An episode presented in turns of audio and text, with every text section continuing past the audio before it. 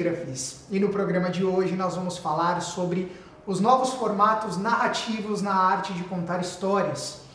E para isso eu recebo o cineasta de narrativa imersiva Ricardo Laganaro, um dos principais especialistas no Brasil em realidade virtual, realidade aumentada e tudo que é de altíssima tecnologia na arte de contar histórias. Ricardo, como vai? Tudo bem? Tudo.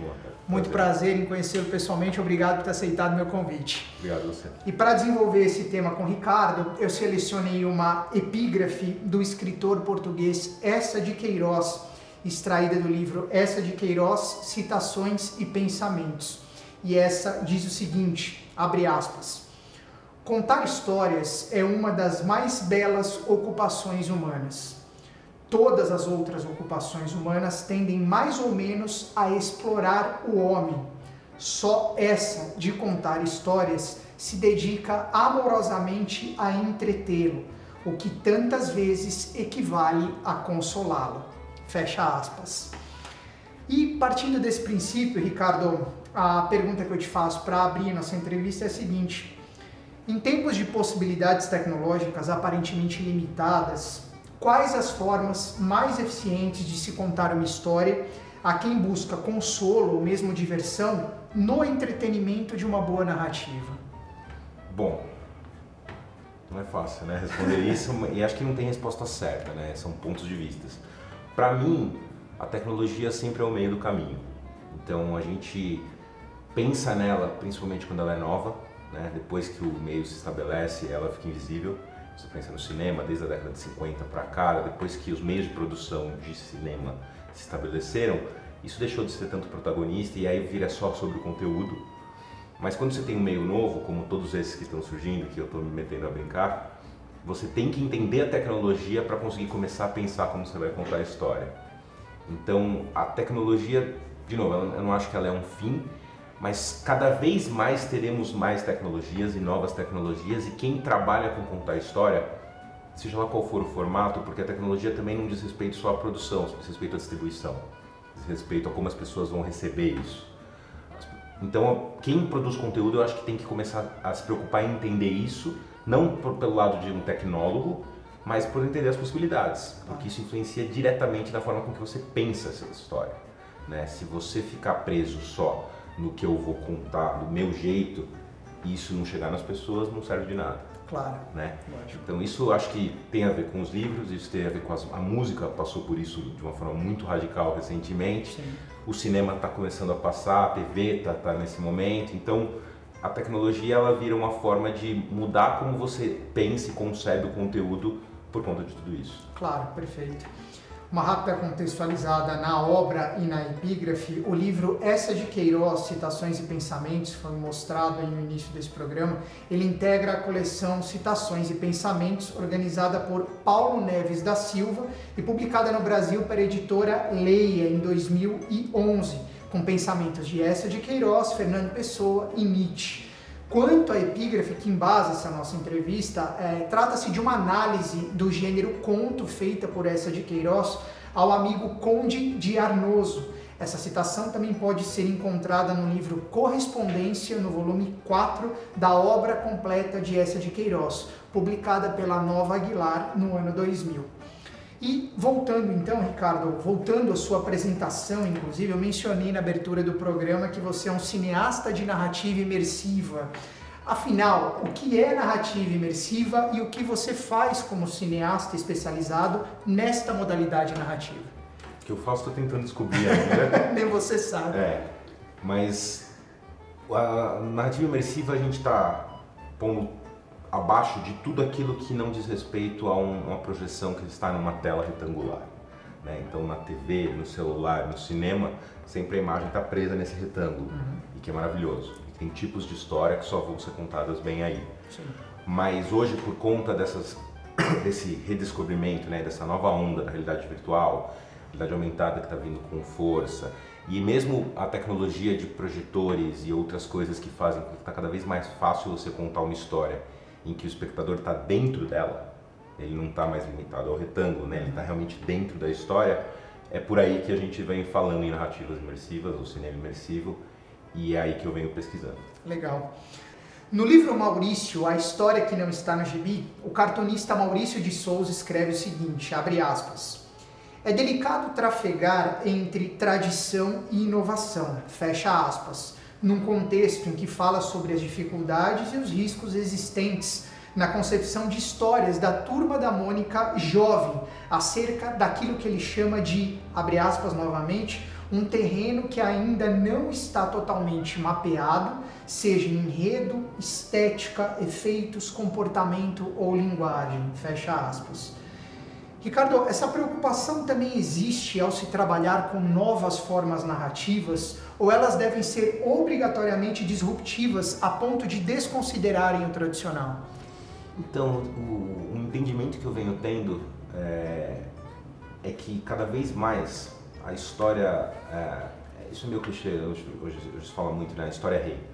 Mas eu acho que tem muito a ver com é, como a tecnologia e, e todos os meios estão se transformando muito rápido é muito difícil hoje você pensar que você faz um tipo de história, um tipo de arte. Né? O cara que faz o cinema tradicional só, se ele ficar preso só nisso, se ele for um gênio, ele vai sobreviver bem. Se ele ficar, digamos, se limitando a só fazer isso, provavelmente o mercado e a relevância dele vai se restringir. Então, o que a gente vê muito hoje é a, a discussão hoje sobre criação de conteúdo está muito mais em torno da história e depois se adequar o formato que faz mais sentido, seja pela viabilidade de produção, pela, pela, pela o dinheiro que você tem para fazer, o público que você quer atingir.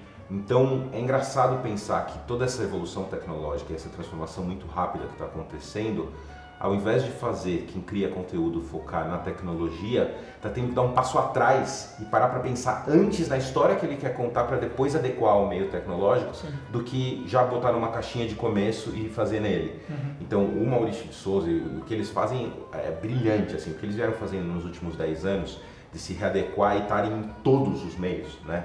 E, e, e de uma forma adequada para todo meio, então a narrativa imersiva ela parece uma coisa nova por conta da, do óculos realidade virtual, que a gente vai ver aqui e tal, Sim. mas ela está aqui faz, faz, tempo, né? O Parque da Mônica é uma experiência de narrativa imersiva. Uhum. Né? Claro. Os parques de diversão da Disney são experiências claro. de narrativa imersiva, né? Isso falando do que é mais mainstream, né? Pro, pro que é, pra galera que é mais independente ou mais indie, aí já tem muito mais experiências disso em teatros e coisas que também já exploram. Mas mesmo para o grande público, isso já é algo que acontece há um tempo e um cara como o Maurício, uma empresa que tem essa, essa, essa, Eu acho que eles só são do tamanho que são e tem a relevância que tem no país porque eles entenderam isso, que a, a história deles pode ser adequada em vários meios diferentes e eles têm que pensar dessa forma. Eles não são, eles não fazem quadrinhos. Claro, né? tá certo. Nos bastidores, Ricardo, você comentou comigo que faz aulas de português e literatura há alguns anos Sim. e que isso tem sido uma das melhores formas de pensar e estudar esses novos formatos narrativos sobretudo no audiovisual, que é a sua área de atuação. Você também falou, e eu estou cometendo algumas inconfidências aqui, mas eu acho que pertinentes para é, a nossa proposta de programa. Você também falou que a primeira leitura obrigatória que você fez nessas aulas para aprender a narrar foi São Bernardo, um clássico aí de Graciliano Ramos. Na esteira veio outro gigante da literatura brasileira com mais um clássico de peso, foi Grande Sertão Veredas de Guimarães Rosa um autor que praticamente criou uma linguagem própria, né, um estilo narrativo próprio, a partir quase de uma recriação aí da língua portuguesa. Como língua, discursos, literatura e autores clássicos impactam as novas possibilidades narrativas?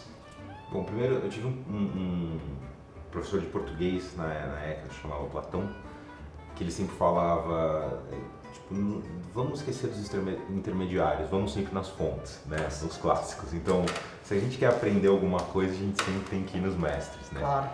E aí essa, essa busca de, de, de estudar português foi, foi por uma, uma lacuna mesmo de colégio, assim, de odiar literatura no colégio, por causa que o ensino é, é, é horrível para esse é, lado, né? Não é. sabe fazer a gente aprender a gostar disso. Sim. E aí eu fiz faculdade de publicidade, que eu não me orgulho muito, mas tudo bem.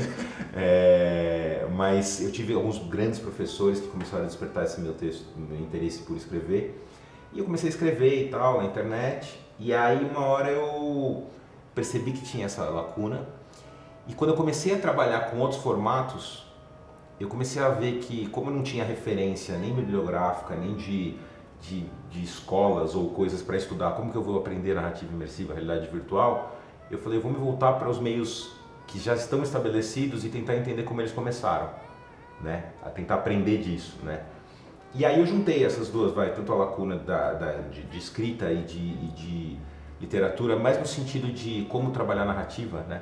Entender como grandes autores trabalham narrativa e, e também para entender com o começo do romance, né? Porque quando é, foi uma grande revolução, né? Quando se inventou a imprensa e começou a se produzir livro em massa para as pessoas, tão grande e transformadora como essa que a gente está passando agora, né? Com certeza. E aí, o São Bernardo, a minha professora, eu, eu brinco que ela é meu meu senhor Miyagi. então eu vou lá na casa dela e fico pintando parede, serando carro e tal. E o São Bernardo ele tem uma coisa que eu já tinha lido no colégio, eu odiei quando eu li. E aí eu comecei a ler e veio esse meu primeiro ímpeto de novo de odiar e eu falei, não, vou confiar, né? Vou continuar pintando aqui. E o livro é brilhante porque ele, ele é, é, é para ensinar. Ele é um livro de um cara que é um bronco que quer falar de si, que quer contar a história de um jeito que ele se exalte e que todo mundo que, que ele contratou não conseguiu exaltar porque ele é um, um, um egocêntrico bronco. Sim. E aí ele começa ele a tentar escrever. E ele é muito mal escrito no começo, de propósito, Sim. né? Assim, não mal escrito é, o, o, eu lírico, né? Sim. Assim, o, o narrador escreve mal, não o não autor. brasiliano. Exato. E ele é difícil de ler, porque ele, é ele falando bem dele mesmo e contando vantagem o tempo inteiro.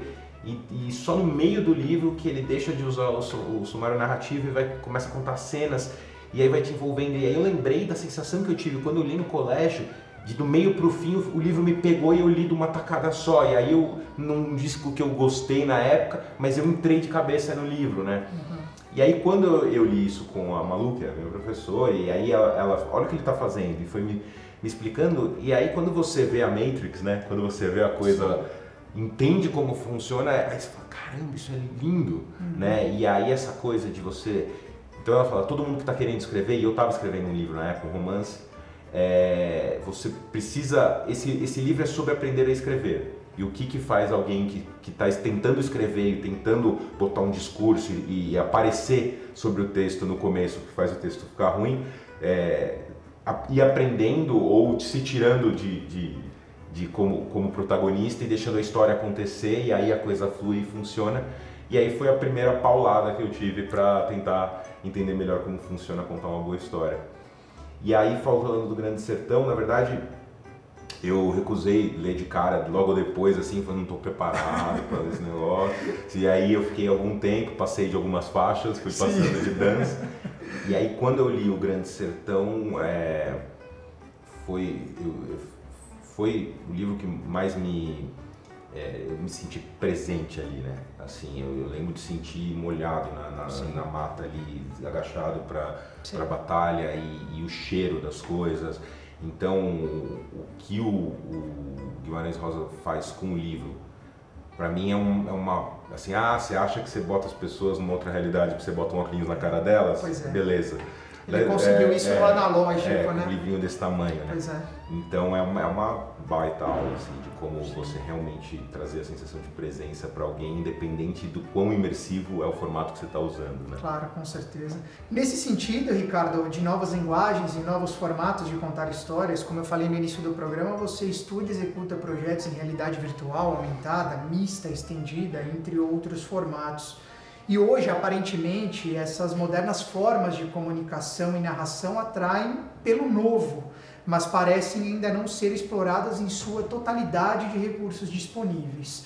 Como tornar esses meios efetivamente úteis num contexto de contação de histórias ao usuário final, que em outros tempos seria apenas um passivo espectador ou telespectador, ouvinte ou leitor? Eu acho que é primeiro que está acontecendo esse movimento, né, é tirar a, a, produção desses conteúdos da mão só dos engenheiros ou dos tecnólogos. Né? Uhum. A maioria das pessoas que começam e que mergulham um formato novo tecnologicamente como esse são os caras que produzem o hardware, que produzem o software e querem fazer um demonstrativo técnico de como aquilo funciona, mas não são contadores de história.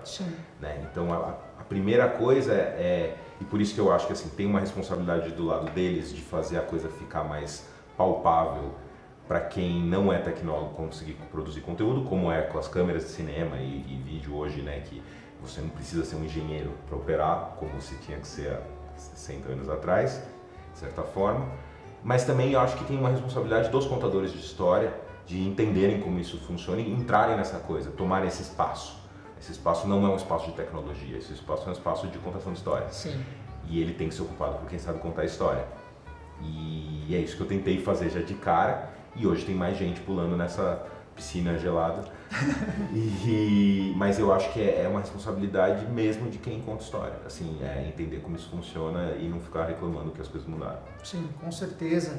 E até pegando dois ganchos, né? Eu falei de leitor na pergunta anterior e você estava falando das sensações que Guimarães provoca, né, em Grande Sertão Veredas, mesmo sendo um livro, né, um analógico.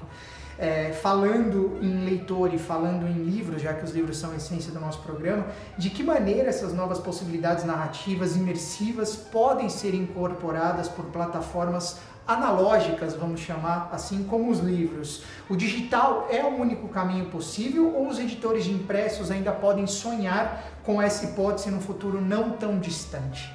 É, é difícil, né? A gente tem é, é quase um exercício de né? futurologia, né? Exatamente. Mas eu acho que assim, a gente já teve alguns exemplos recentes de, de mídias e formatos que todo mundo falou que ia morrer e não morre, né? Um formato nunca morre. Sim. Ele perde a relevância, uhum. ele fica menor e eventualmente ele até volta ressignificado de alguma forma, né? A gente teve isso com o vinil, Vinil, exemplo. pois é. Recentemente até eu, eu, eu vi alguns artigos mostrando que a fita cassete está voltando, né? Para alguns, que é muito louco, é. né? Então, o que eu acho é, ele vai cada vez mais ser de nicho, né? o, o livro, físico talvez, mas também eu nem consigo afirmar isso com tanta certeza porque o digital não pegou, né? Sim. Assim, do jeito que, que sim, aconteceu, né? Sim. Há 10 anos atrás falava que o e-book ia matar o livro impresso e não aconteceu isso, né? Eu mesmo que sou um cara bem tecnológico e conhecido por isso, não tenho um Kindle, não tenho um e-book, eu leio o livro de papel. papel. Então eu acho que ainda tem algumas coisas para se evoluir aí, para talvez ter algum tipo de transformação e outras outras coisas. Tem duas coisas, né, também uma que eu acho que o nunca se substitui, né?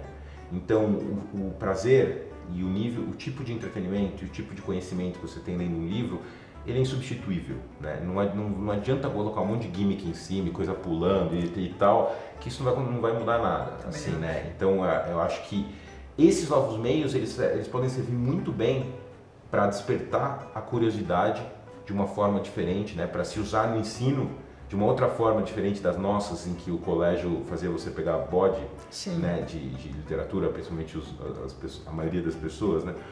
E, e usar a tecnologia para despertar o interesse, para colocar a pessoa de uma forma que ela veja aquilo de uma forma interessante e aí tenha concentração, tenha foco para conseguir fazer aquilo, né? Claro. Nada vai substituir isso, né?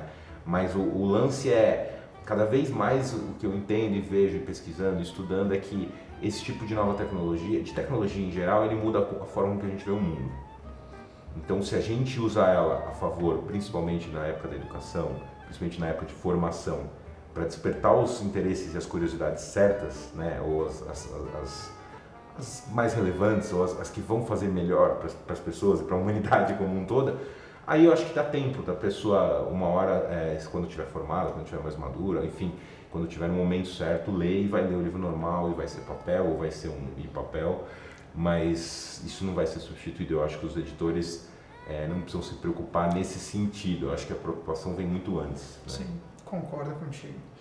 Machado de Assis, em Dom Casmurro, põe na boca do narrador protagonista Bentinho a seguinte declaração, abre aspas, o discurso humano é assim mesmo, um composto de partes excessivas e partes diminutas que se compensam ajustando-se. Fecha aspas. Num paralelo com esse discurso humano mencionado por Bentinho, Ricardo, quais elementos são cruciais para a composição desses novos formatos narrativos na concepção de histórias que despertem os afetos das pessoas impactadas por esse tipo de conteúdo? Oh, é Acho que primeiro o aspecto humano, né? Assim, é contar histórias, ou pensar no, no, no, lado humano, seja do narrador, seja do personagem, seja voltado pensando no leitor ou no espectador, né? Então isso nunca, nunca vai sumir, eu acho. Assim, né? isso, isso vai ser sempre o núcleo né? de, de uma, ou história, né? E, e, e, de como você vai despertar esse tipo de, de emoção e de conexão entre o, o leitor ou o espectador e a história e, e quem escreveu, na verdade. Sim, sim. Também acho. Abre aspas. São cada vez mais raras as pessoas que sabem narrar devidamente. Fecha aspas. E, abrindo de novo, a arte de narrar está definhando porque a sabedoria, o lado épico da verdade, está em extinção. Fecha aspas. As afirmações são do filósofo e crítico literário alemão Walter Benjamin e foram extraídas do ensaio O Narrador Considerações sobre a obra de Nikolai Leskov, publicado em 1936 e contido neste livro, o livro Obras Escolhidas, volume 1, Magia e Técnica, Arte e Política, ensaios sobre literatura e história da cultura. Eu li esse livro recentemente, por coincidência ou não, e sou fã de Nikolai Leskov. Para quem não conhece, recomendo. É um gigante russo pouco falado, não tem a, a fama de Dostoiévski, Chekhov, Tolstói, mas é um gigante. Para Walter Benjamin, a transmissão do saber era uma das condições básicas da boa narrativa. E já na década de 30, ele acreditava que vivíamos isolados, cada um num mundo particular e privado, o que comprometia essa transmissão de sapiência. Hoje é quem diga que a gente também viva isolado, talvez até mais do que naquela época. Por outro lado, vivemos também a chamada era do conhecimento, do saber, das descobertas em larga escala em velocidade impensável para a primeira metade do século passado, quando esse artigo, esse ensaio foi escrito. Toda essa contextualização, Ricardo, porque diante dessa aparente contradição de tudo que a transmissão de sabedoria nos permitiu construir nos últimos 80 anos, a pergunta que eu te faço é bastante sacana. o que você responderia a Walter Benjamin sobre nossa capacidade presente e futura de contar histórias se ele ainda estivesse entre nós? Valtão, meu amigo. Cara, eu acho que tem um negócio que foi uma baita coincidência a gente falar desse livro, porque eu tinha acabado de ler também, esse é o meu, né? Você tá Sim, é, esse, esse livro, livro é do Ricardo, meu é. convidado, não do Ricardo, é. apresentador. E, e, estudando com o papel do narrador, que é um, um, dos ensaios mais legais desse livro, né? Ele faz essa diferenciação entre informação e sabedoria, né? Sim. E o, que ele está falando é, diz muito respeito ao começo da imprensa, o começo não, né? Mas a, o grande crescimento Sim. da imprensa, dos jornais e tal, que a gente tem essa noção, então quando se fala de área do conhecimento, é, eu leio muito pelos olhos desse artigo, que é essa era da informação, que a gente recebe um monte de coisas, e está mais do que claro nos momentos que nós estamos no, né, no, no país e no mundo, em que excesso de informação não tem nada a ver com sabedoria. Com certeza. Né? Porque quando você recebe esse monte de estímulo, informação, sem curadoria, sem cheque se é real, e, e isso não quer dizer que isso tenha a ver com sabedoria. Então, e a gente está cada vez mais suscetível a isso, cada vez mais estímulos, informação vindo de todos os lados e a gente é completamente absorvido. É, então, eu acho que a gente está no momento que é o auge disso, mas também lendo esses textos e outros de outras épocas, dá um certo conforto porque toda vez que acontece isso, para quem está no momento, parece que é o fim do mundo e depois passa os anos e não foi o fim do mundo. E, e, olhando para trás parecia até um pouco inocente aquela preocupação porque depois avançou muito, né? Sim, sim. Então eu acredito muito que a gente tem isso, mas e aí vou chegando na, nas narrativas imersivas, né? O que, que eu acho que é o que ele fala muito é que a diferença entre informação e sabedoria é que a sabedoria ela é passada através das histórias, Sim. né? Seja através das pessoas que, que têm a sabedoria pelo tempo, né, pela experiência de estarem no mesmo lugar fazendo a mesma coisa, ou das pessoas que viajam, uhum. que trazem experiências de outros lugares para você que é local e trazem essa essa experiência, enfim, do mundo. Sim. A realidade virtual e as narrativas imersivas, elas são, são uma forma de colocar uma pessoa para viver uma experiência que ela não viveria no mundo físico, ali. Né? Então, eu ia dar um óculos de realidade virtual pro Walter, com umas experiências boas que eu sei que existem e escolher umas, porque a maioria ainda é ruim. Ia falar, existe uma outra forma hoje de se fazer viver experiências, né? de se acumular experiência uhum. e de sabedoria. Ia dar para ele para ver o que ele acha. Porque se a gente não tem hoje. É, é muito diferente quando você absorve um, um momento, uma experiência, quando você está em realidade virtual, que é com o seu corpo, que você está vivendo aquilo, do que quando você lê. Né? Quando você lê num jornal, num tweet, num grupo de WhatsApp do tio do pavê. E aí, isso é uma. Eu acho que se aproxima muito mais do contador de histórias que ele fala que está morrendo. Sim. Do que do jornalista ou do cara que escreve uma matéria, uhum. né? Então, talvez seja um ressurgimento da importância e da relevância de se vivenciar e ter experiências como forma de ter sabedoria, ao invés de só você ler e replicar o discurso de alguém que você não sabe quem é e de que. Então, é, tem, tem, uma coisa que eu venho pensando bastante que é fala, pensava assim dois futuros distópicos, né? Um o do 84 do Orwell, Sim. que o controle ia ser da, da, do governo e que ele não deixaria você ter informações e tal, tudo, e outro do Admirável Mundo Novo, uhum. que ia ter tanta coisa e, e, as pessoas iam estar perdidas tantas ali que elas iam tomar o soma e iam querer desencanar de pensar.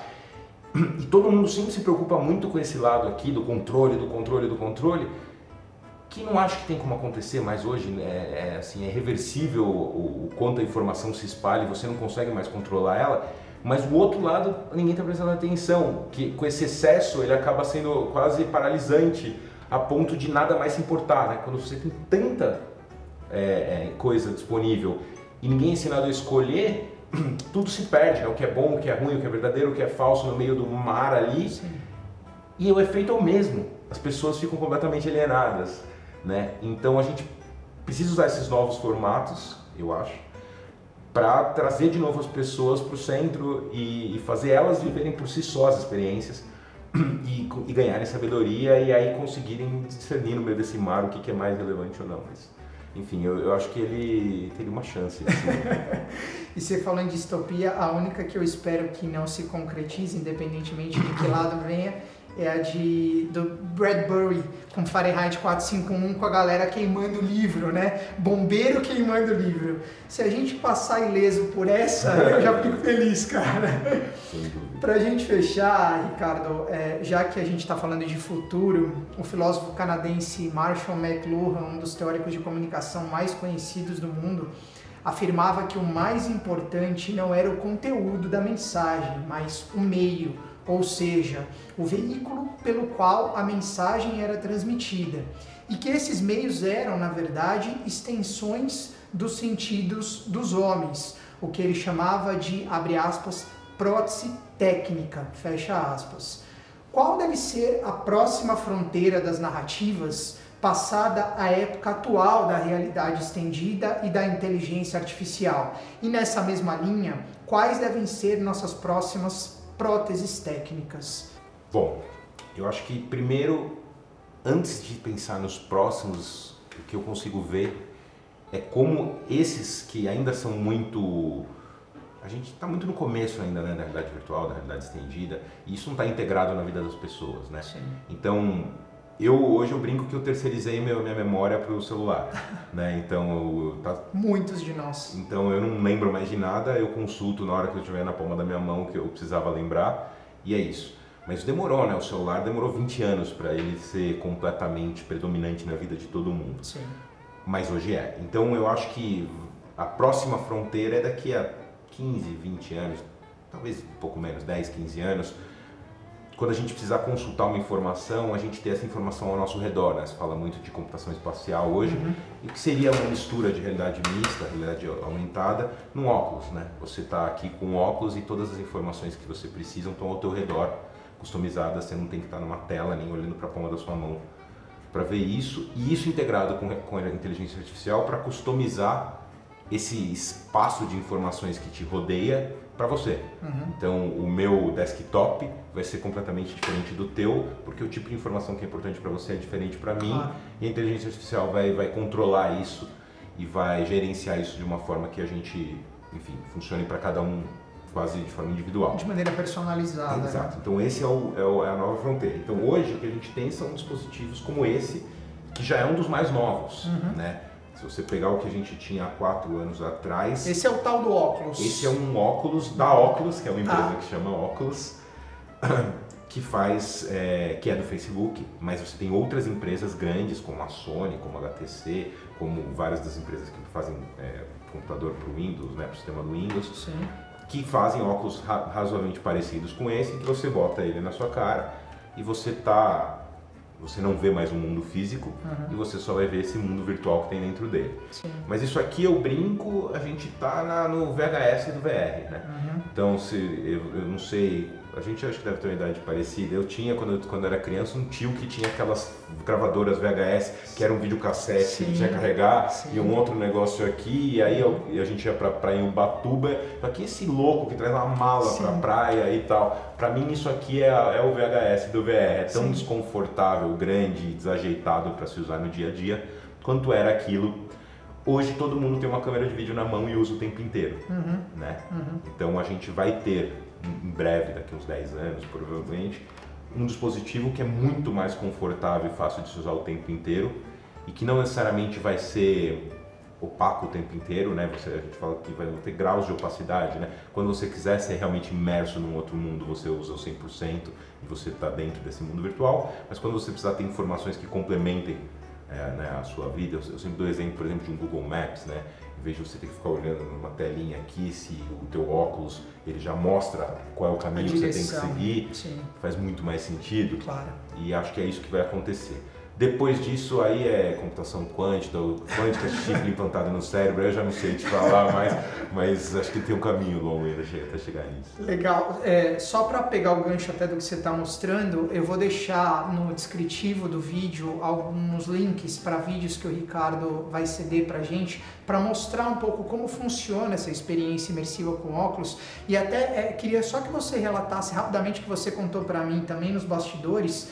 É, tem uma experiência que eu acho que a gente vai disponibilizar, né, o, o trecho pelo menos do vídeo, que é aquela de que a pessoa é, com o óculos ela consegue entrar numa tela, numa pintura, né, e visualizar a pintura em movimento, mas uma experiência que você viveu que você até comentou que foi bastante intensa, como se você estivesse na guerra da Síria. Dá para contar rapidinho um pouco Pode, dessas pode. duas experiências para ajudar na compreensão das pessoas É. e aí a gente finaliza? Tá bom. A primeira chama, é, foi uma instalação que eu participei da criação, eu fui um dos, do- da equipe criativa, um dos criadores para o Festival de Cinema de Tribeca, então entramos naquela coisa de que os formatos estão diluindo, Uhum. né? Então o Festival de Cinema tem uma área de realidade estendida em que a gente fez uma instalação física que discutia a memória dos objetos. Então a instalação, quando você fala, ah, eu vou na parte de realidade virtual do cinema, você vai pensar um monte de óculos com Sim, lasers e sim. coisas azuis e, Uhum. e futuristas, né? Sim. E o nosso era uma, um monte, vai ter no vídeo, as pessoas vão poder ver, né? Um monte de caixa de papelão, como se fosse um velho galpão. Uhum.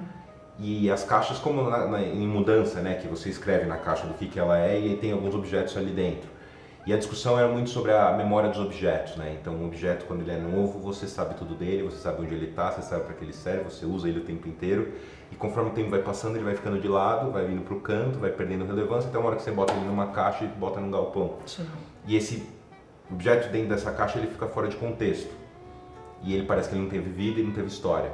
E de certa forma a sua história está tá contida ali dentro também.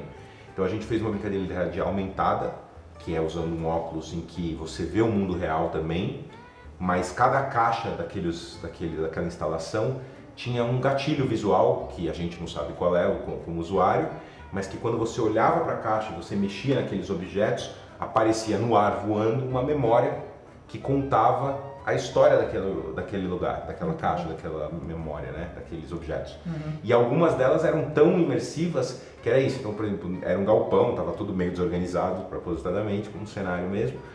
E tinha um- uma pintura a óleo meio caída ali. Se você olhasse para ela, abria uma janela na frente dela. E aí você enfia a cabeça e você entra, na pintura a óleo. Você pode olhar para ela em 360. Assim como a porta de um carro, que também é um carro que já viveu, que já teve uma vida legal, que já fez coisas bacanas, mas virou uma porta de carro de sucata. Sim. E que aí, se você botasse a cabeça dentro da janela do carro, você ia reviver uma memória do carro ali, Muito legal. momento legal. Uhum. Então, de novo, é aquela história de a gente falar que a tecnologia vira uma forma de, de, de mudar a forma com que a gente vê o mundo, né?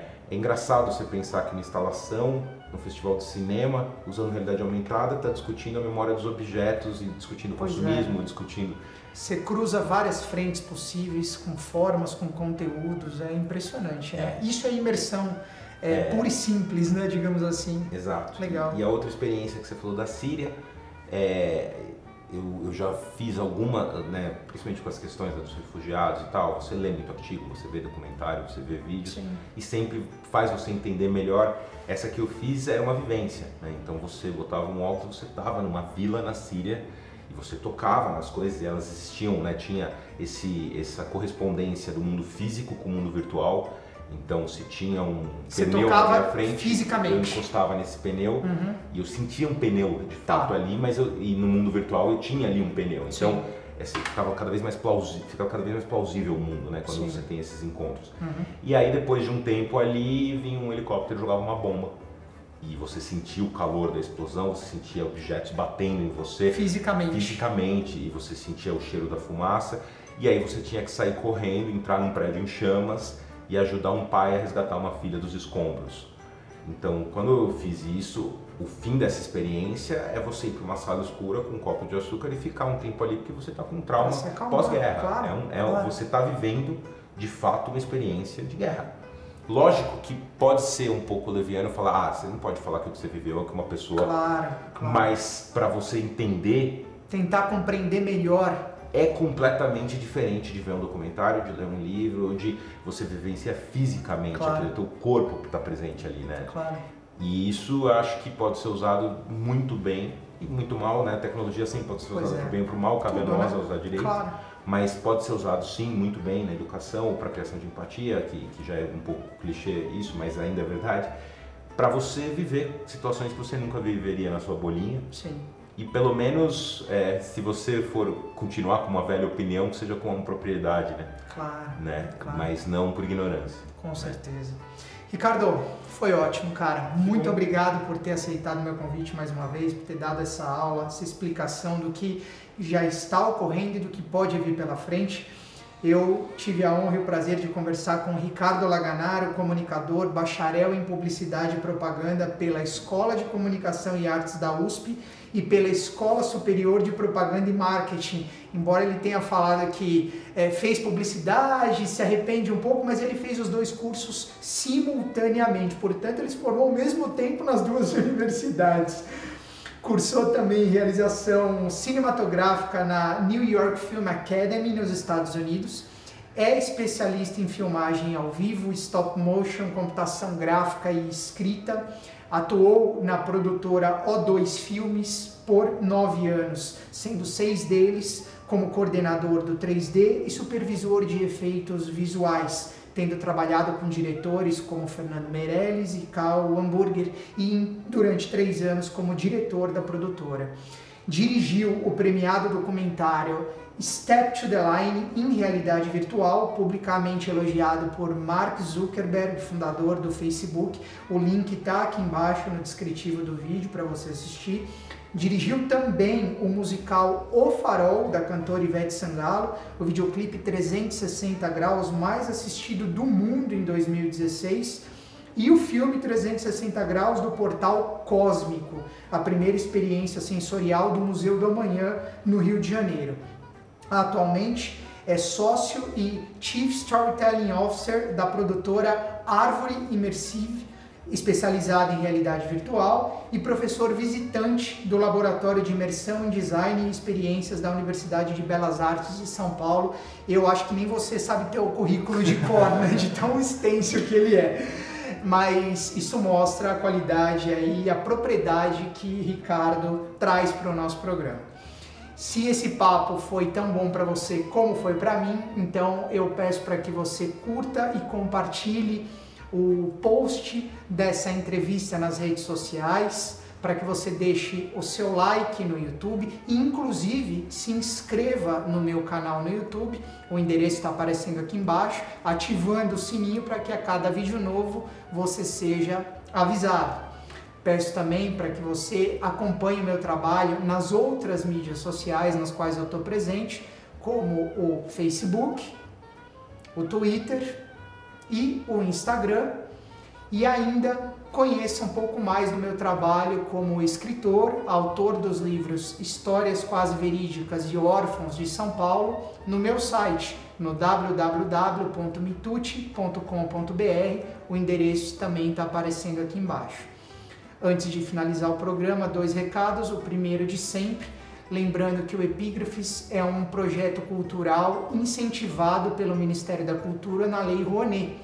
Então, se você tem interesse em investir parte do seu imposto de renda num projeto cultural com conteúdo de qualidade, entre em contato conosco pelo e-mail contato@mitute.com.br, endereço também aqui embaixo, para quem sabe no futuro a gente formar uma parceria bem bacana.